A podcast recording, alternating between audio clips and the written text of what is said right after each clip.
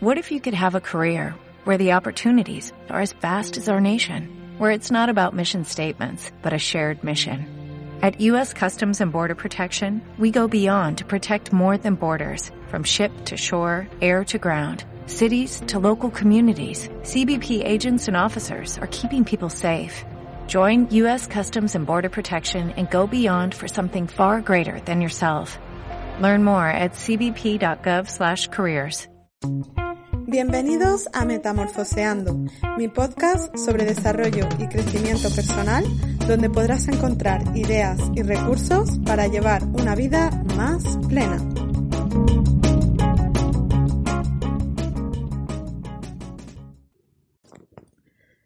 Tiene gracia que el primer capítulo de este podcast lleve por título algo que desconozco y que yo misma estoy buscando.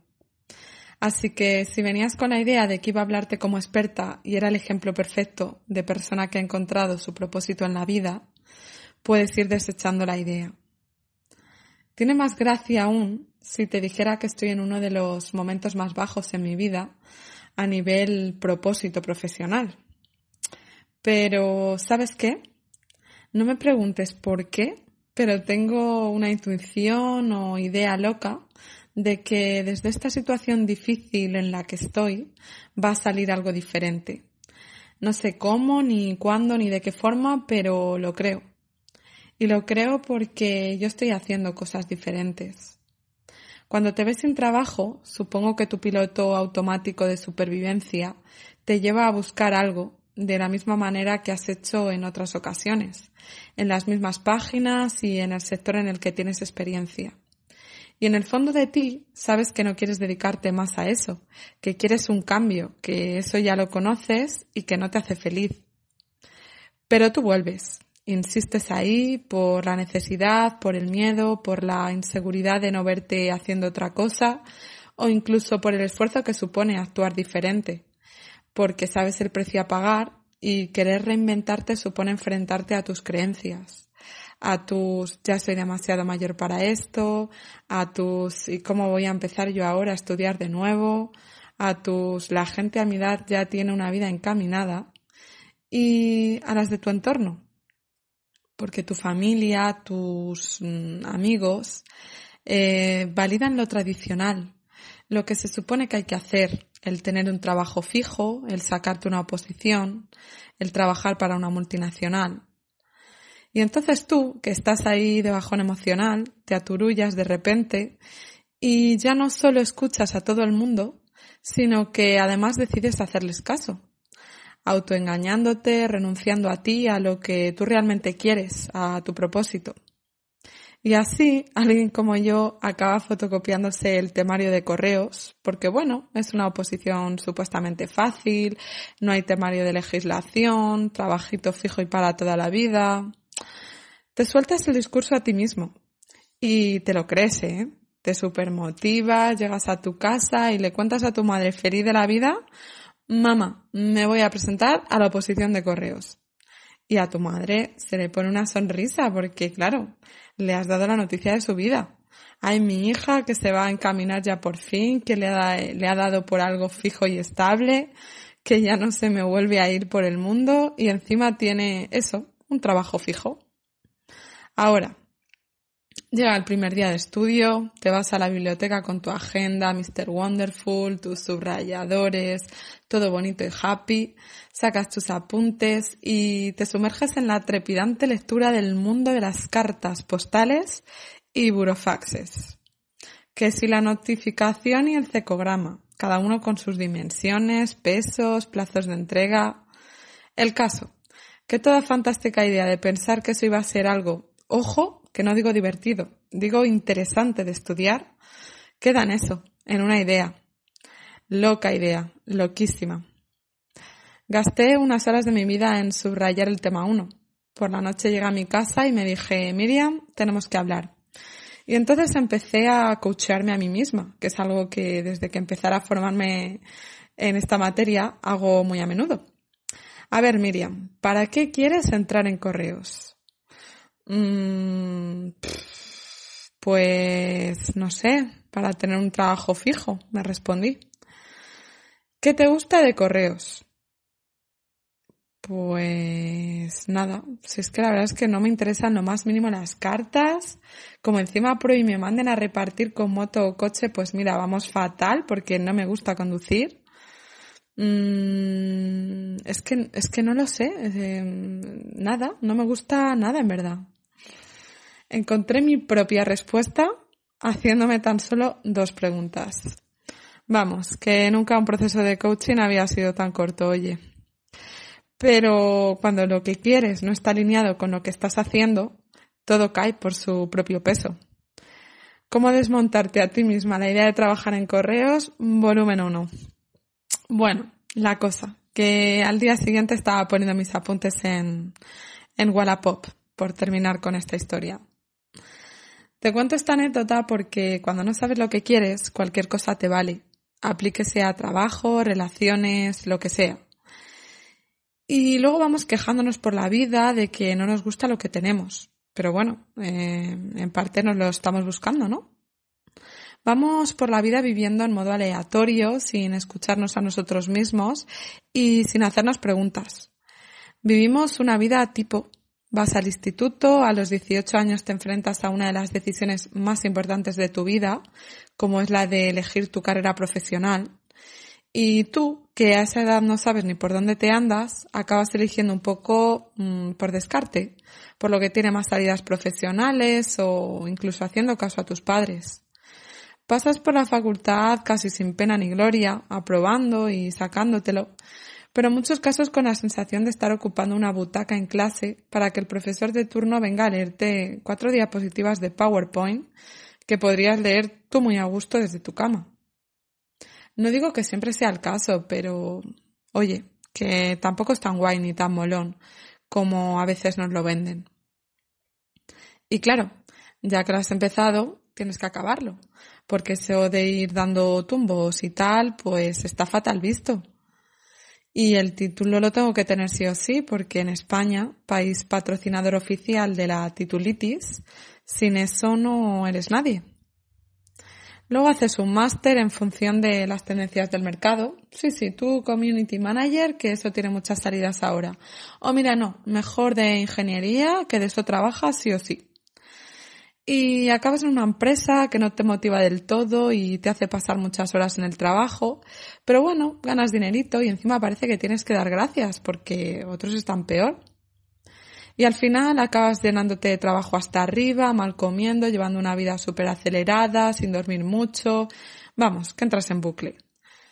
Es curioso. Como decía el Dalai Lama, el hombre pierde su salud para ganar dinero y después pierde su dinero para recuperar su salud. Y luego te novias, te casas, tienes un hijo, y cuando los hijos echan a volar, entonces ahí, con una edad, poniendo en perspectiva tu vida, te preguntas si realmente estudiaste lo que quisiste o te dejaste llevar, si elegiste o eligieron por ti, si ese trabajo que conservas es el que te hace feliz, si esa casa que tienes es la que quieres. Y ahí te sientes mal, porque por primera vez has hecho algo que no habías hecho antes, que es hacerte preguntas. Y lo peor de todo es que no te gustan las respuestas que te das. Por eso digo que vamos por la vida como pollos sin cabeza, siendo sujetos pasivos de nuestra existencia, simples actores secundarios por miedo a fracasar queriendo llegar a protagonistas. Dicen que la gente cuando está a punto de morir no se arrepiente de no haber cumplido sus sueños, se arrepiente de no haber tenido el coraje de intentarlo. Ya sabes, si luchas, puedes perder. Si no luchas, estás perdido. ¿Y qué tiene que ver todo esto con el propósito? Pues todo. Teniendo en cuenta que dedicamos en el mejor de los casos el 50% de nuestro tiempo al trabajo, súmale desplazamientos, tareas pendientes que te puedas llevar a casa, lo que sea. El que un porcentaje elevado de la población, un 85%, leí hace poco, se sienta insatisfecho en este aspecto en su vida, me parece preocupante. Y tenemos dos opciones. La fácil es echar culpa a todo lo externo, que no digo que no influya, pero tampoco es concluyente. Que si el país precario en el que vivimos, que si los políticos, que si el coronavirus, que si esto, que si lo otro. La otra opción es coger el toro por los cuernos y empezar a indagar en nosotros mismos para ver qué nos gusta realmente, qué queremos ser, qué hacemos bien, qué podemos aportar al mundo, por qué cosa nos pagarían y además nos sentiríamos felices haciéndolo. Puede que sea una locura o puede que vaya a contracorriente de cómo procede el resto de la gente. Pero escúchate, tú no has venido a este mundo a encajar ni a ser como nadie. Si fueses a morir mañana, ¿cuánto de importante sería para ti haber encajado o cumplido con lo que se esperara de ti? Y si el dinero no fuese un problema, ¿a qué te dedicarías? Hazte esas preguntas. Creo con total convicción que todos y cada uno de nosotros tenemos un potencial. Descubrirlo me parece importantísimo para vivir una vida plena y que te dé satisfacción. Pero cada vez que te estás dejando llevar por las tendencias de mercado, por lo que dicen los demás, por lo que otros esperan de ti, por lo que se supone que es o tiene una persona de éxito, cada vez que desoyes tu vocecita interna que te habla, cada vez que la callas y le quitas valor, estás yendo un paso hacia atrás en la búsqueda de tu propósito. Identifica lo que te gusta, que seguramente además se te dé bien o tengas cierta habilidad para ello. Y encima puedas ofrecérselo al mundo, teniendo así la satisfacción de, aportar valor añadido a la sociedad. Mm, muy bien, Miriam. Esto suena muy a Happy Flower, pero la vida es dura y no es tan fácil como cuentas. En realidad no digo que sea fácil porque si lo fuese creo que yo ya lo había encontrado y estaría beneficiándome de ello. Pero imagínate que decides hacer el esfuerzo. Cuando tengo que tomar una decisión, siempre me pregunto qué es lo peor que me puede pasar. Generalmente mi respuesta se repite. Lo peor que te puede pasar es que te quedes igual. Entonces me arriesgo. Imagínate que lo intento y me sale bien, que de repente alcance mi propósito profesional, que descubro lo que me gusta y se me da bien, y lo convierto en algo que me da paz, felicidad, coherencia y me paga las facturas. Sería maravilloso, ¿no? Lo que ocurre es que la mayoría de las veces abandonamos rápidamente al no ver resultados inmediatos. Yo la primera, ¿eh? Sin embargo, cada vez estoy aprendiendo a poner en perspectiva las cosas. Claro que puede ser frustrante dedicar tu tiempo a escribir un post en un blog y conseguir dos me gusta. Sí, yo soy humana y tengo mis momentos de desmotivación, momentos en los que me pregunto, ¿esto a dónde me lleva? ¿Me sirve para algo? Pero cuando me vienen estos pensamientos, también me acuerdo de los grandes cambios que he hecho en mi vida. Y ninguno de esos cambios han surgido de la noche a la mañana. Si te parece irreal e increíble mm, cambiar tu cuerpo en una visita al gimnasio, ¿qué me hace a mí pensar que con un post 3 o 15 lograré visitas, interacción o que incluso esté bien posicionado en Google? Nada. La respuesta es nada. Decía Stephen King que el talento es más común que la sal de mesa y que lo que separa al individuo talentoso del éxito es un montón de trabajo. Así que cuando me viene la desmotivación, me aplico esta frase. Otro de los motivos que nos desconecta con nuestro propósito es nuestra idea errónea de ver el trabajo como un medio para lograr un fin, ya sea dinero o éxito. Por ejemplo, típica situación, ¿no? Mamá, mamá, ¿sabes qué? Que voy a hacer un podcast. ¿Un podcast? Sí, mamá, como una especie de programa de radio por internet donde hablo de cosas y eso. Y mi madre, que ya me conoce y sabe de mi tendencia a dispersarme y a empezar mil cosas con muchas ganas e ilusión y abandonar pronto por aburrimiento, pues me pregunta, pero hija, ¿y con esto vas a ganar algo? Mi respuesta mm, ya la sabéis, pero por si acaso, eh, no, no gano nada haciendo un podcast, por ahora, vaya. Pero bueno, creo que hay muchas maneras de ganar y no es siempre con dinero. Hasta hace poco este era mi pensamiento. Voy a trabajar porque me da el dinero que necesito a fin de mes. Creo que es el pensamiento general, de hecho. No es que lo critique o no lo comparta. Lo que pasa es que me he dado cuenta de que es imposible querer alcanzar tu propósito desde esta perspectiva, porque desde aquí te vuelves un sujeto pasivo, te desvinculas totalmente, fichas, haces tu trabajo con un nivel de rendimiento medio, en el mejor de los casos, y cuando no es rápido y deprisita para terminar cuanto antes y ya. Y luego nos quejamos de los funcionarios y la administración pública, que como ya tienen trabajo fijo y asegurado, que no se implican, que van lentos, que no saben. Y yo me pregunto, ¿no será realmente que no están donde quieren estar? ¿No será que llegado un momento pierdes motivación, entras en una rutina, pierdes implicación y vas al trabajo por ir cual robot otro día más a hacer lo mismo de siempre, de la misma manera? Los humanos funcionamos por objetivos y metas. Y claro, a ti que te han hecho esperar lo más grande y encima te has ido a casa con tu problema sin resolver, se te ha puesto cara de mustio, ya empiezas el día torcido, luego llegas a casa y lo pagas con tu familia y tienes una discusión que se podría haber evitado yendo a la raíz del problema, que somos una sociedad que pasamos por la vida por pasar sin hacer lo que nos gusta y eso nos lleva a tomarnos las cosas ni con seriedad ni con entusiasmo. No quiero decir que esto sea así siempre, pero hombre, darle una vuelta que a mí me parece que algo de sentido sí tiene. Creo que cualquier persona puede conectar con su propósito si se conoce a sí mismo y desea realmente satisfacer sus necesidades. Tendemos a envidiar, yo la primera, a esa clase de personas que desde pequeñas manifiestan una clara vocación hacia algo en concreto y sabes con certeza que lograrán dedicarse a ese campo.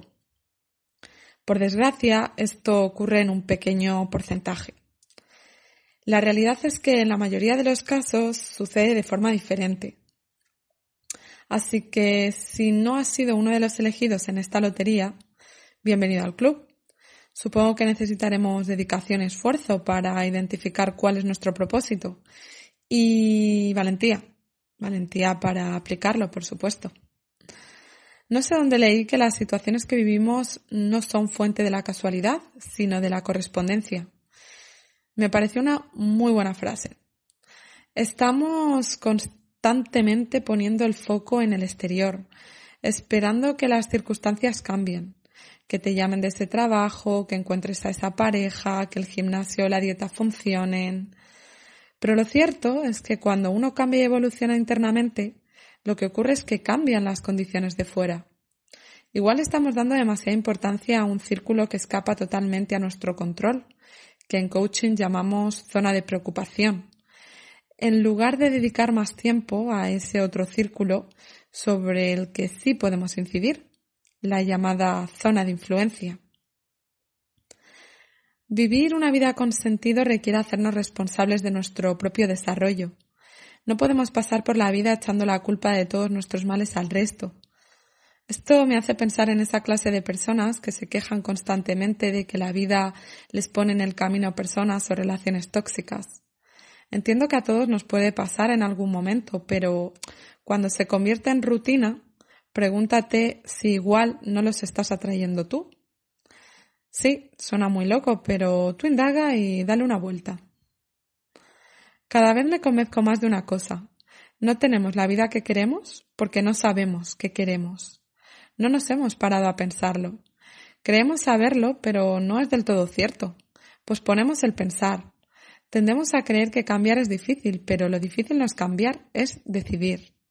Tendemos a postergar el momento de tomar esa decisión que llevamos queriendo tomar desde hace tiempo. Apuntarme a ese curso, invitar a esa chica a salir, plantarle cara a mi jefe, irme a recorrer el mundo con una mochila o lo que sea. Pero recuerda que esa decisión te puede cambiar la vida y eso puede ocurrir en un segundo. Así que quizás sea el momento de tomar esa decisión y dejar de ir en contra de tu propósito, postergando el momento o diseñas una vida a tu gusto o te acabas quedando con lo que te mandan. Eso es así de claro. Si no sabes lo que te hace feliz, te propongo un viaje, un viaje hacia tu infancia. Visualízate ahí, en ese momento. ¿Qué te gustaba hacer? ¿A qué le dedicabas tiempo? Puede ser pintar, jugar al rugby, desmontar todas las piezas de un coche o jugar a hacer programas de radio. ¿Qué dice eso de ti? ¿En qué medida lo sigues haciendo? ¿Y qué te aportaría retomarlo? No sé, piénsalo. Igual tenemos ante nosotros a un futuro pintor, deportista, mecánico o periodista podcaster. Quizás en un momento de tu vida olvidaste o dejaste de lado tu pasión porque no creías que pudieras triunfar ahí. Quizás sentiste miedo. Quizá te dejaste llevar por el devenir de la vida y las circunstancias, eligiendo algo que en realidad no era, no era lo tuyo. Si es así, te digo que lo que eres ahora no tiene por qué ser definitivo. Tú eliges, siempre. Tampoco es cuestión de dejarlo todo de la noche a la mañana. Si no te sientes lo suficientemente seguro o preparado, combina esa actividad con tu dedicación a esa otra vía que sí te llena y tenías aparcada. Quizás tengas que renunciar a la siesta o incluso salir menos los sábados. Pero, ¿qué es ese sacrificio comparado con la sensación de alcanzar lo que realmente quieres? Es más, te diría que tampoco hicieses mucho caso a tu preparación, porque la mente es muy traicionera y para ella nunca estarás listo para saltar al vacío. Y todo camino empieza con eso, un paso. No esperes a tener más dinero, ni más formación, ni más medios. Empieza, ya, ahora, hoy. Si te sirve de consuelo, yo estoy grabando este podcast con mi móvil, sin micros ni mesas de mezcla. Y no te preocupes si tienes 20 o 25 años y no sabes qué hacer con tu vida. Yo tengo 30 y tampoco lo sé. Estoy improvisando. Incluso si lo sabes, pero no te hace feliz, piensa que lo que eres ahora no tiene por qué ser definitivo. No deberíamos conformarnos con cosas definitivas deberíamos buscar cosas que nos hiciesen feliz. Siempre. Dicen que la mejor manera de saber qué quieres ser de mayor es ser quien quieres ser en cada momento de tu vida. ¿Y tú? ¿Estás eligiendo ser quien quieres ser o te estás conformando con lo que eres? Muchas gracias amigos, buenos días y hasta la próxima.